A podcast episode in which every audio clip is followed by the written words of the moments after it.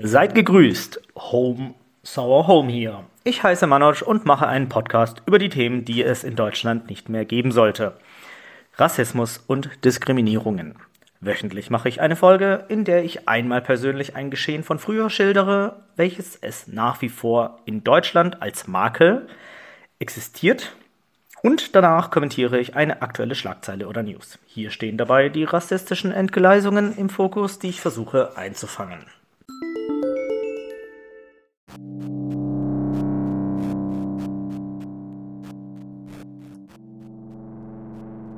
Sorry für die verspätete Veröffentlichung dieser Folge. Natürlich war ich wie immer privat und persönlich zu beschäftigt, als dass ich mich dieser Sache widmen konnte. Nun bin ich aber wieder mal zu diesem Projekt gekommen und hoffe, dass ich wieder etwas in diesem Universum für meine Zuhörerschaft offenbaren kann. Teil 1 dieser Folge. Deutschland und Russland. Ich habe letzte Woche einen sehr guten Artikel in der NY Times gelesen zu Deutschland und der Beziehung, in der wir uns befinden zu Russland. Solche Artikel werden wohl sicherlich eher außer Haus geschrieben als im eigenen Land. Schwach. Oder auch gut, dass ich überhaupt so etwas zu Gesicht bekomme, denn davon lebt zumindest für mich das Internet. In Deutschland liest man wenig Kritisches über uns selbst in den letzten Tagen.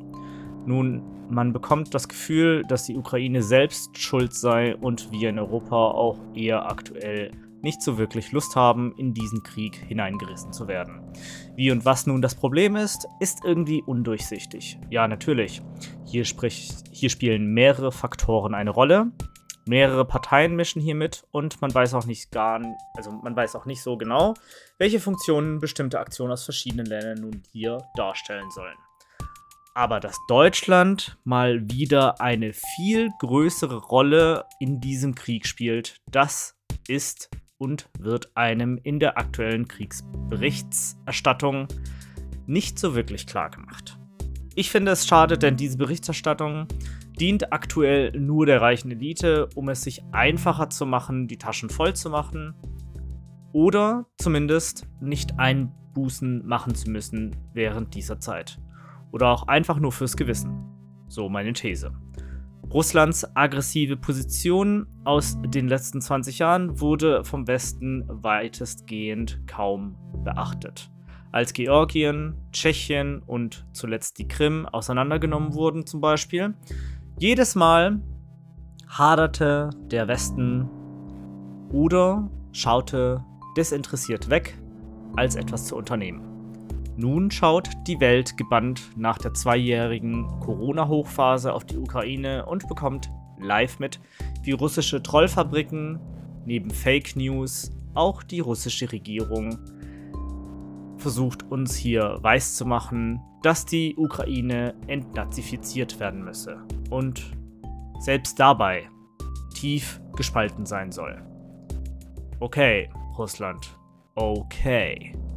Das ist eine Sache, die dann einfach recht schnell entmystifiziert werden kann, denn der Präsident der Ukraine ist jüdischer Abstammung.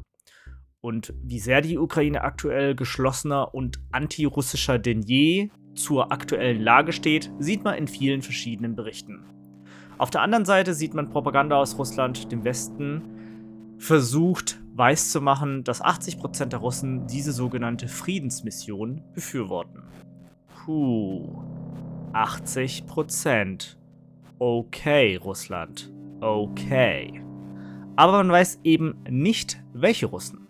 Der Westen glaubt, dass es die Russen gibt. Aber das stimmt ja nicht. Denn Russland besteht aus vielen verschiedenen Kulturen, Ethnien und auch Sprachen.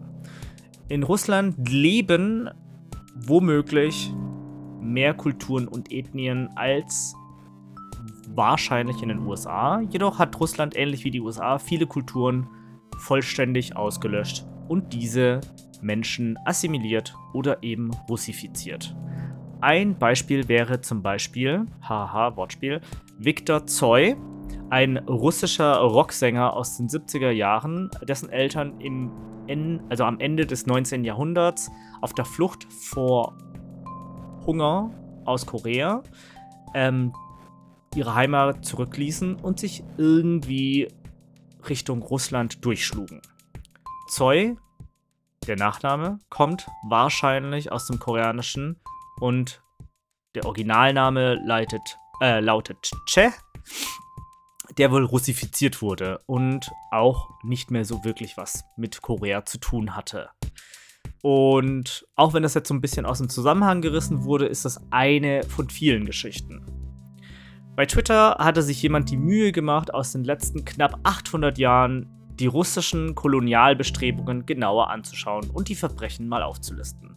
Da können viele Scheißländer wie Serbien oder Holocaust-Schland sich sicherlich eine Scheibe von abschneiden, wie so viele Völker, Sprachen, Orte, Kulturen und Menschen in Russland mit Arglist und Täuschung umplatziert wurden oder einfach ausgelöscht wurden, weil diese aufmüpfig wurden. Und alles dem russischen Volke zuliebe. Aber zurück zu Deutschland und Russland.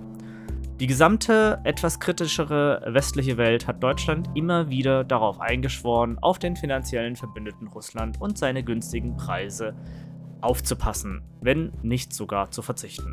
Russisches Gas und Öl, welches hauptsächlich von Deutschland bezogen wird. Natürlich nicht nur ausschließlich, aber Deutschlands Wirtschaft ist die größte in Europa und neben der höchsten Bevölkerungsdichte hat Deutschland ebenfalls einen gigantischen Hunger an Energie, um seine heilige Wirtschaft am Laufen zu halten. Und dementsprechend ist es mehr als verwerflich, dass wir nicht nur einen Millionenbetrag täglich nach Russland überweisen, natürlich im Namen Europas, sondern auch noch fälschlicherweise so dieses Kriegstreiben auch noch unnatürlich und eigentlich abartig in die Länge ziehen und indirekt mitfinanzieren. Nicht nur, dass Deutschland trotz der vielen Warnungen weiterhin am Bau von Nord Stream 2 festhält, und festhielt. Zum Glück ist das ja so ein bisschen abgeflaut.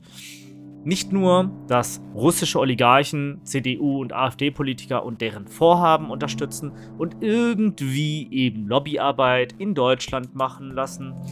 Wir Deutschen wollen, wollen eben lieber die Wirtschaft retten als eben Menschen.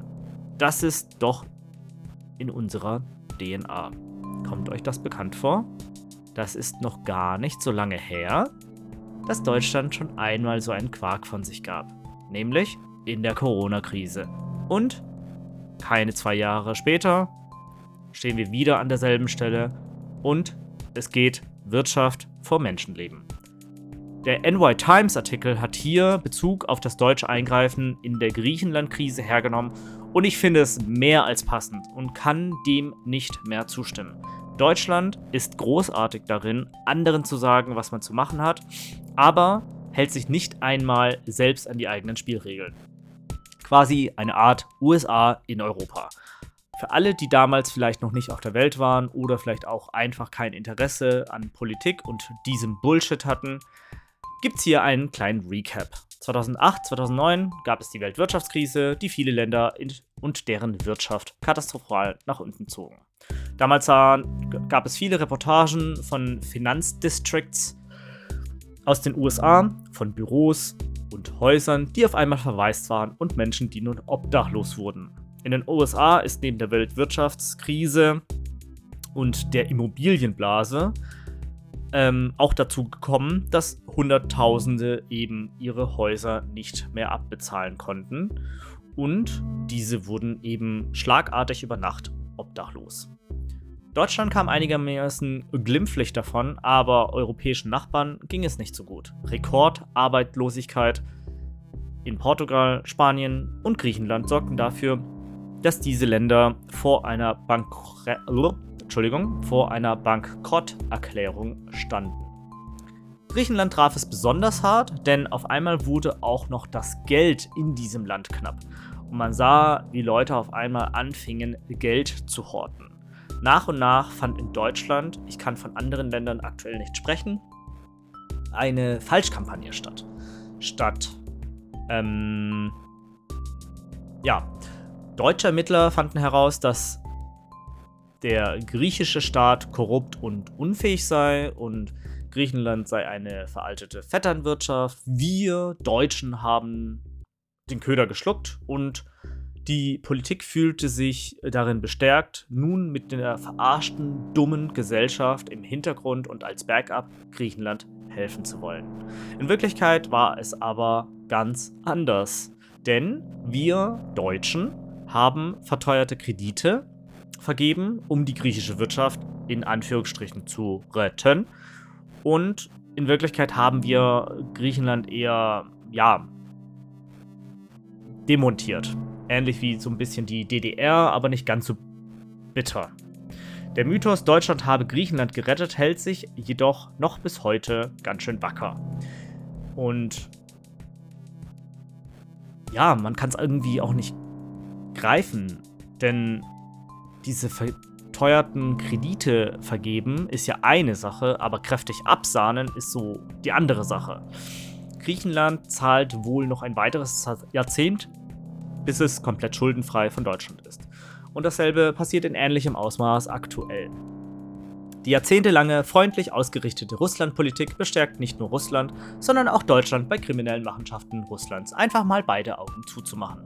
Ich gebe zu, ich habe irgendwie oft gedacht, der Westen oder Deutschland sei unfair gegenüber Osteuropa oder den, Rissen, äh, den Russen gegenüber gewesen, aber ich gebe zu, ich habe mich getäuscht. Man muss Mut und Größe haben, das zuzugeben, wenn man falsch liegt. Aber Rassisten und Kolonialisten darf man keinen Zentimeter überlassen. Und Ukraine verdient aktuell diese Ausbeutung und diese Niederlage nicht. Deutschland hat zu handeln, da Deutschland hauptsächlich hinter dieser Misere steckt. Die deutsche Politik und Wirtschaft verdient sich dumm und dämlich auf der einen Seite mit dem Krieg, auf der anderen Seite tut man sich schwer, Konsequenzen daraus zu ziehen und die Verbindungen zu kappen. Ja, warum wohl auch? Ja, weil extrem viel Kohle dahinter steckt und man möchte ja nicht irgendwie ja, auf der einen Seite dem Partner irgendwie vor den Kopf stoßen und auf der anderen Seite äh, dem Geldstrom, den man eben zusehen kann, wie er in die Taschen fließt, abstellen. Äh, man habe viel zu verlieren, heißt es dann. Einige Forscher in Brüssel haben sich mal mit dieser Aussage auseinandergesetzt und ausgerechnet, wie viel denn da so zu verlieren ist und kamen auf ein sehr verblüffendes Ergebnis wenn Deutschland von heute auf morgen drastisch auf Gas und Öl aus Russland verzichtet, das muss man sich mal ausdenken und ausrechnen in dem Fall, hahaha, Wortspiel, würde man 2,1% vom BSP einbüßen. Ihr habt es richtig gehört. Und ich habe es richtig gelesen. Eine niedrige, einstellige Zahl im Prozentbereich. Das Prügel-Institut, welches diese Rechnung durchführte, wurde zum Glück von den Unis aus Köln, und Bonn äh, mitfinanziert. Diese Scheiße, das russische Gas und Öl einzustellen, würde Deutschland gar nicht so viel schaden, wie alle annehmen. Also, ja, Humbug. Es ist die Bequemlichkeit und der Gewinn, den einige reiche Individuen oder Unternehmen wohl durch die Lappen gingen. Und somit die Wirtschaft wird darunter leiden, heulen. Man nimmt also nicht auf 2,1% BSP Verzicht. Ähm, stattdessen nimmt man die größte Flüchtlingskrise in Europa seit dem Zweiten Weltkrieg eher in Kauf. Herzlichen Glückwunsch an alle reichen Bonzen. So, nun der zweite Teil. Und zwar widmet sich der zweite Teil meines Podcasts oder dieser Folge den Infos, die ich eben so ein bisschen auf Twitter mitbekomme. Und ja, was da eben aktuell so über die Ukraine zu lesen und zu hören ist. Und das ist ja auch nicht unbedingt das Gelbe vom Ei. Also ähm, positiv gemeint oder negativ, wie man das auch immer sehen möchte.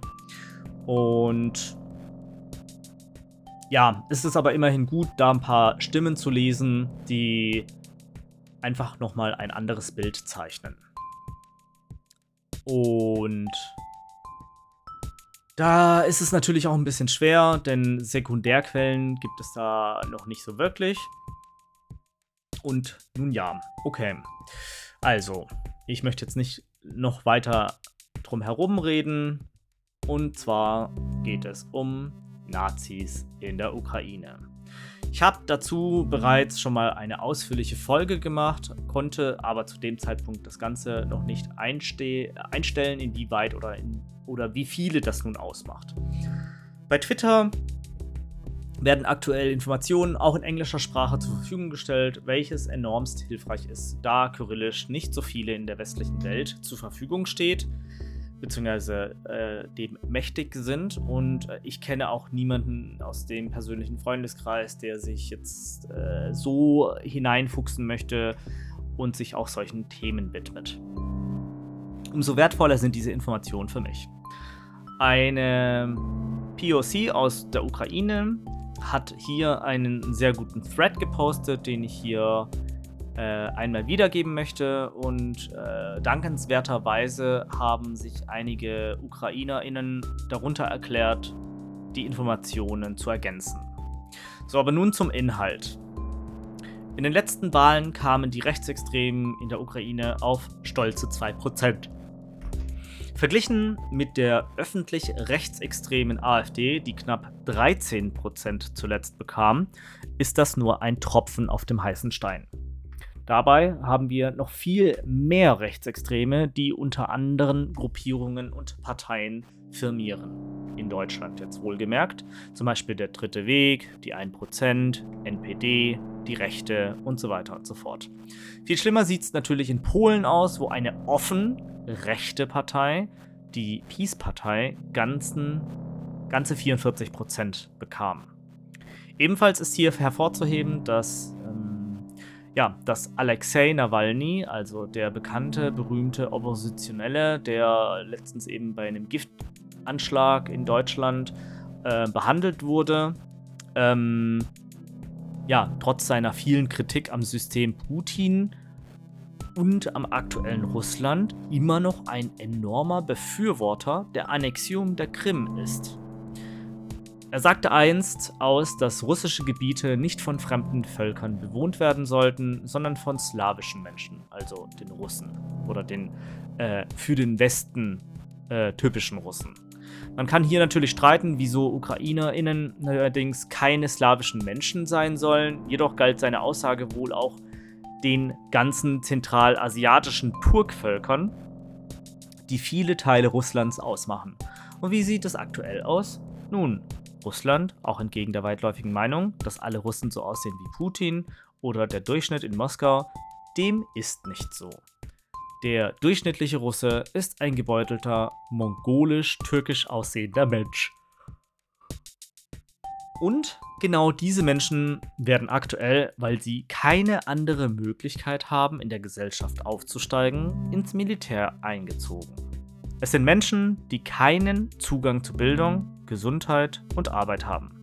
Versager und Verlierer der Gesellschaft.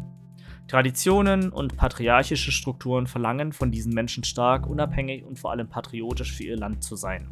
Genau diese Menschen, die anfällig für Parolen oder für irgendwas, was eine Hoffnung auslösen könnte in ihnen, ihre aktuelle Lebenssituation zu verbessern, genau diese werden aktuell rekrutiert, um an der Front in der Ukraine zu kämpfen.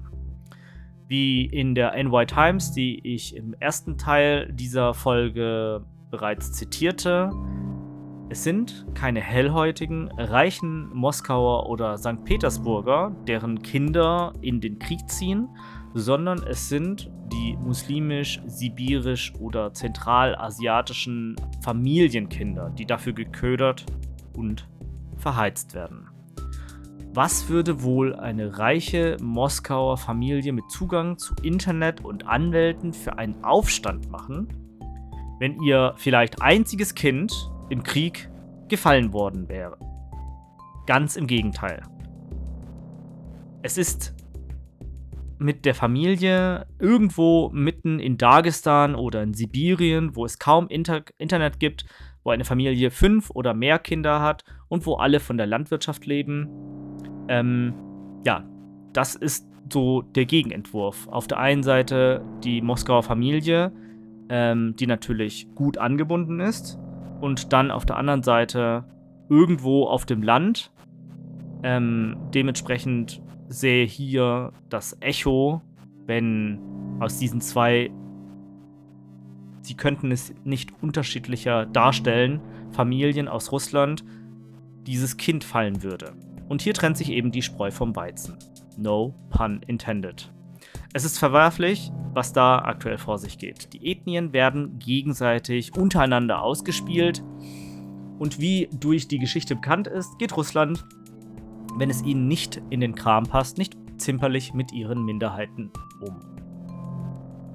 Es geht um die Russifizierung und um die Errichtung eines Weltreiches. Russland ist wieder, aus welchen Gründen auch immer, auf diesen Weg und diesmal schaut die gesamte Weltgemeinschaft zu. Auch China sieht diese Bewegung mit Argwohn, denn China und Russland, auch wenn sie vieles eint, hier hört wohl der Spaß auf. Noch. Russland versucht mit unlauteren Mitteln Verbreitung von Falschinformationen und durch das Versprechen von großem Reichtum für Menschen aus armen Regionen oder eben mit großen Zusprechungen in diese Konfliktregionen abzuziehen. Diese Menschen haben ihre Dörfer noch nie verlassen oder andere Regionen Russlands je betreten. Nun werden diese gegenseitig ausgespielt und verheizt. Kanonenfutter. Ebenfalls werden anscheinend diese für brutales Vorgehen angestachelt. Auch wenn ich die Quelle nicht verifizieren kann, ist es einfach ein unfassbares Geschehen, was sich vor der gesamten Welt abspielt. Ich möchte hier wiederum nicht das als das ultimative Böse abstempeln, aber das Ausspielen von Minderheiten, hm, das ist wohl eher so ein Ding, was äh, viel oder oft in Europa gemacht wurde. Und wohl auch von Russland.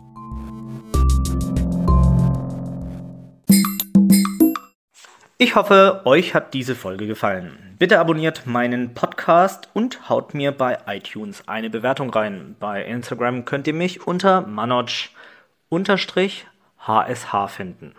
Über Anregungen und Kritik freue ich mich gerne, um diesen Podcast besser zu machen. Bis dahin, bleibt geschmeidig und cremig. Vielen Dank fürs Zuhören und bis zum nächsten Mal.